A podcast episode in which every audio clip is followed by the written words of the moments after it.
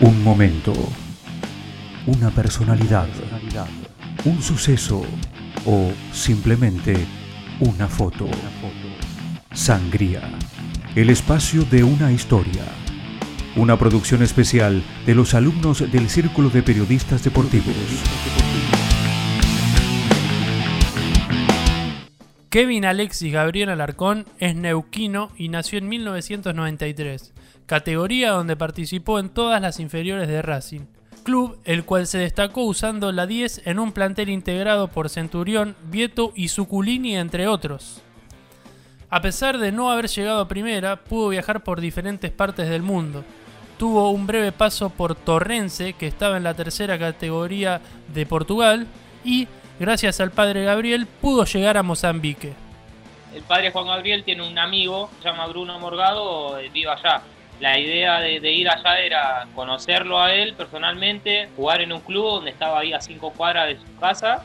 Llegué en un momento donde ya el torneo ya había arrancado, era el último cinco. El primer día que me presento al club, que fue un lunes, me dijeron, me agarró el técnico, me dijo que, que no me querían, que no me querían los dirigentes, el presidente, que no me quería nadie, que qué iba a hacer, si viajaba para Argentina o si me quedaba. Yo le dije que no, que acá en Argentina ya había cerrado todo el libro de pase, que iba a decidir quedarme, que yo sabía que iba a terminar jugando. O aparte me costó dos meses adaptarme por el calor. Los primeros momentos en el país africano no fueron los deseados, pero llegó a afianzarse gracias a su perseverancia y el pedido que le hizo el capitán al DT del equipo.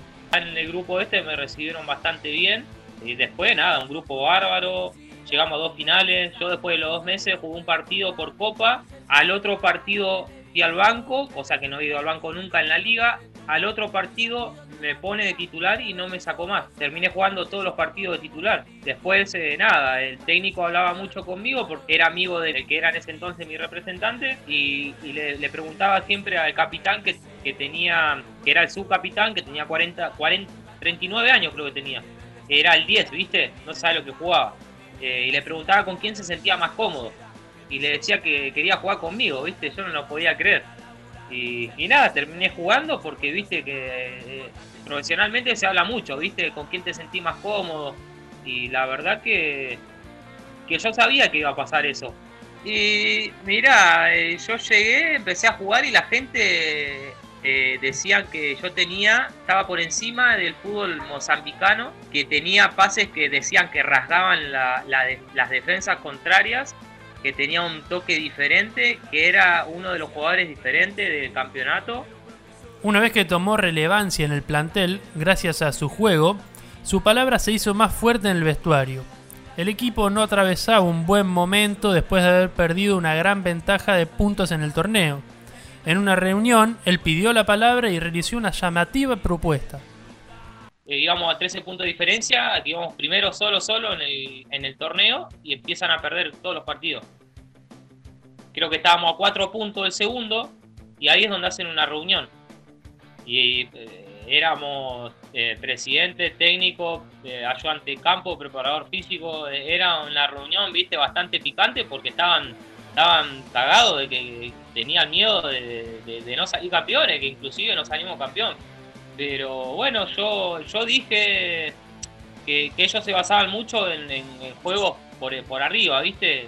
Centro, centro, centro. Yo le dije que no, que eso se tenía que modificar porque había buen pie, había buenos jugadores y que se tenían que jugar por abajo, que los teníamos que obligar nosotros a, todos los equipos que nosotros íbamos a salir jugando por abajo.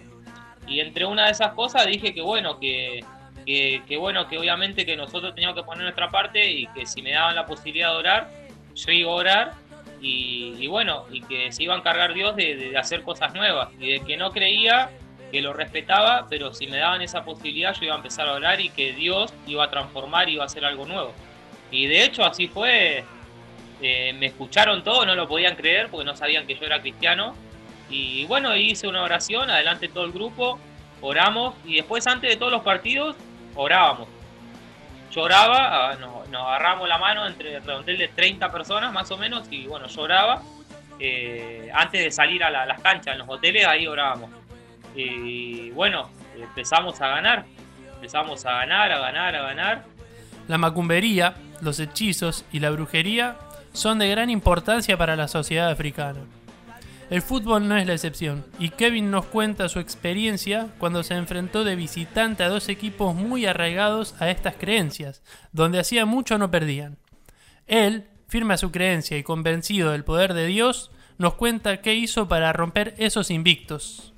De hecho, jugamos dos veces de visitante en dos lugares donde supuestamente eh, reinaba la macumbería, los brujos, donde no le ganaba a nadie, a un equipo creo que era algo de hace un año y medio que no perdía y el otro hace un año ponele que no perdía, que no perdían de local. Nosotros fuimos y le ganamos a los dos equipos. O sea, era una cosa de loco. Era una cosa de loco porque en un partido el técnico me saca eh, porque nos echan a un jugador y me saca a mí y pone un delantero porque íbamos perdiendo un a 0 y teníamos que ganar sí o sí. En eso, cuando antes que me saquen, eh, de la cancha cobran un penal para ellos. Y yo me arrodillo, ¿viste? Me pongo a orar y, me dice, eh, un pibe viene y me dice, Dios no existe. Así, tu Dios no existe. El otro equipo patea el delantero y lo erra. Empiezo a orar, me escupieron, me, llenaron de cerveza, la espalda, todo, ¿viste? Porque había un montón de gente. Eh, agarra y mete un, metemos un gol con un jugador menos. Segundos, segundos antes de que termine el partido, le metemos el gol. Lo ganamos 2 a 1. Cuando le ganamos a este equipo 2 a 1, entra la gente al estadio, termina el partido, entra la gente corriendo y me vienen a hablar a mí. Me decían a, quién le pedía yo, que me había escuchado y que no lo podían creer. Yo le dije que se llamaba Jesús, ¿viste? Le digo, yo le pedí a Jesús y, me respondió, le digo, ¿y ustedes lo vieron? Sí, me dice, ¿y sabes qué? había un chico que te estaba tirando cerveza y lo sacaron de la cancha, me dice. Finalmente Kevin tiene una disputa con el capitán, ya que ellos querían continuar con la macumbería, además de seguir orando. Pero para él no era compatible. Aunque no pudieron ganar ese torneo, cuando él se fue les dejó un legado. Nada, yo le replanteé esto porque empezamos a orar y, nos seguían pasando un aceite que era todo macumbería, aceite por todo el cuerpo, nos hacían meter un palito en la boca antes de salir a la cancha. Antes de pisar la línea para entrar a la cancha tenías que tirar el palito ese. Eran tres palitos que te metían en la boca. Y yo no quería saber nada, ¿viste? Porque era. Para mí era catastrófico porque era como que yo lo estaba engañando a Dios. Nada, les dije. Yo no estoy de acuerdo. Eh, yo no me quiero seguir poniendo eso.